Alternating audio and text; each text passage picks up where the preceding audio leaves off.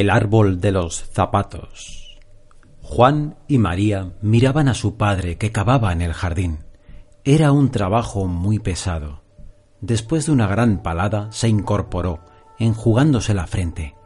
Mira, papá ha encontrado una bota vieja, dijo María. ¿Qué vas a hacer con ella? quiso saber Juan. Se podría enterrar aquí mismo, sugirió el señor Martín. Dicen que si se pone un zapato viejo debajo de un cerezo, crece mucho mejor. María se rió.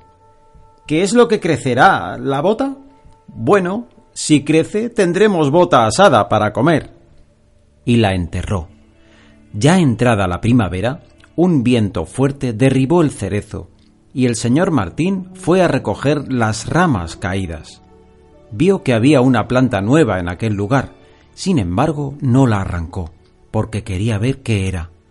Consultó todos sus libros de jardinería, pero no encontró nada que se le pareciera. Jamás vi una planta como esta, les dijo a Juan y a María. Era una planta bastante interesante, así que la dejaron crecer, a pesar de que acabó por ahogar los retoños del cerezo caído. Crecía muy bien. A la primavera siguiente era casi un arbolito. En otoño aparecieron unos frutos grisáceos. Eran muy raros, estaban llenos de bultos y tenían una forma muy curiosa. Ese fruto me recuerda algo, dijo la señora Martín. Entonces se dio cuenta de lo que era. Parecen botas. Sí, son como unos pares de botas colgadas de los talones. Es verdad. Parecen botas, dijo Juan asombrado, tocando el fruto. ¿Habéis dicho botas? preguntó la señora Gómez, asomándose. Sí, crecen botas. Pedrito ya es grande y necesitará botas, dijo la señora Gómez. ¿Puedo acercarme a mirarlas? Claro que sí, pase, pase y, y véala con sus propios ojos. La señora Gómez se acercó con el bebé en brazos, lo puso junto al árbol, cabeza abajo. Juan y María acercaron un par de frutos a sus pies. Aún no están maduras, dijo Juan. Vuelva mañana para ver si han crecido un poco más. La señora Gómez volvió al día siguiente con su bebé, pero la fruta era aún demasiado pequeña. Al final de la semana, sin embargo, comenzó a madurar, tomando un brillante color marrón. Un día descubrieron un par que parecían justo el número de Pedrito. María las bajó y la señora Gómez se las puso a su hijo. Le quedaban muy bien y Pedrito comenzó a caminar por el jardín. Juan y María se lo contaron a sus padres y el señor Martín decidió que todos los que necesitaran botas para sus hijos podían venir a recogerlas del árbol. Pronto todo el pueblo se enteró del asombroso árbol de los zapatos y muchas mujeres vinieron al jardín con sus hijos pequeños. Algunas alzaban a los bebés para poder calzarles los zapatos y ver si les iban bien, otras los levantaban cabeza abajo para medir la fruta con sus pies. Juan y María recogieron los que sobraban y las colocaron sobre el césped, ordenándolas por pares. Las madres que habían llegado tarde se sentaron con sus hijos. Juan y María iban de aquí para allá, probando las botas, hasta que todos los niños tuvieron las suyas.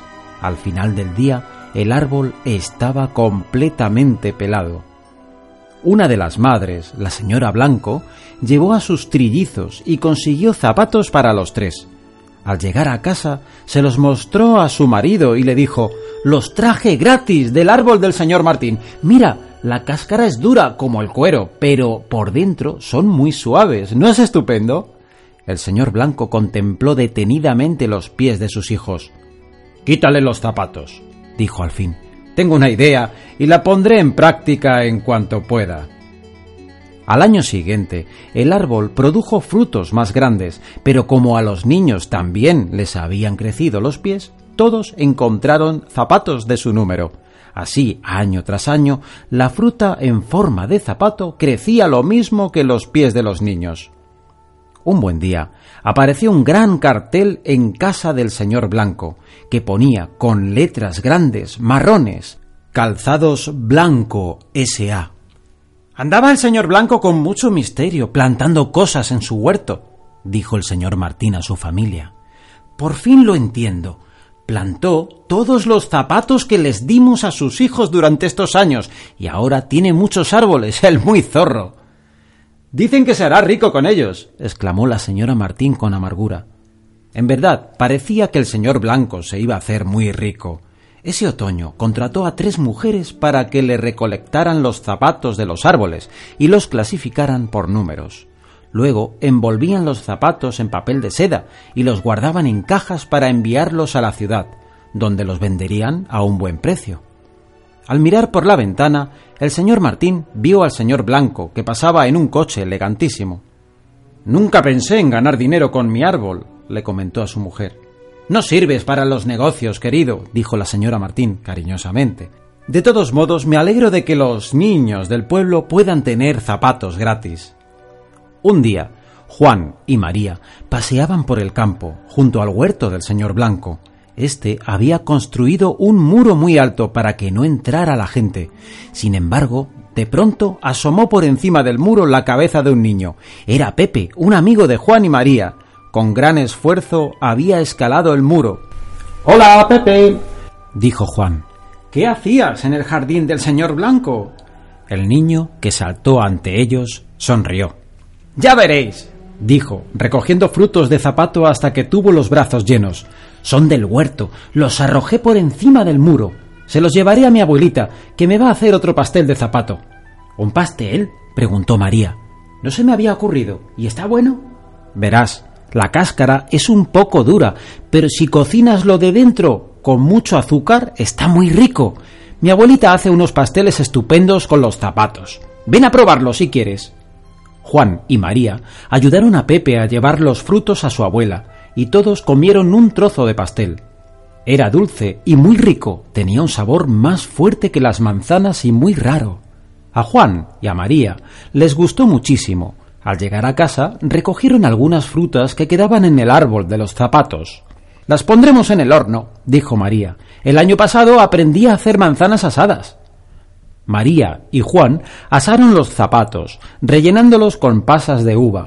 Cuando sus padres volvieron de trabajar, se los sirvieron con nata. Al señor y a la señora Martín les gustaron tanto como a los niños. Al terminar, el señor Martín dijo riendo Vaya, tengo una idea magnífica y la pondré en práctica.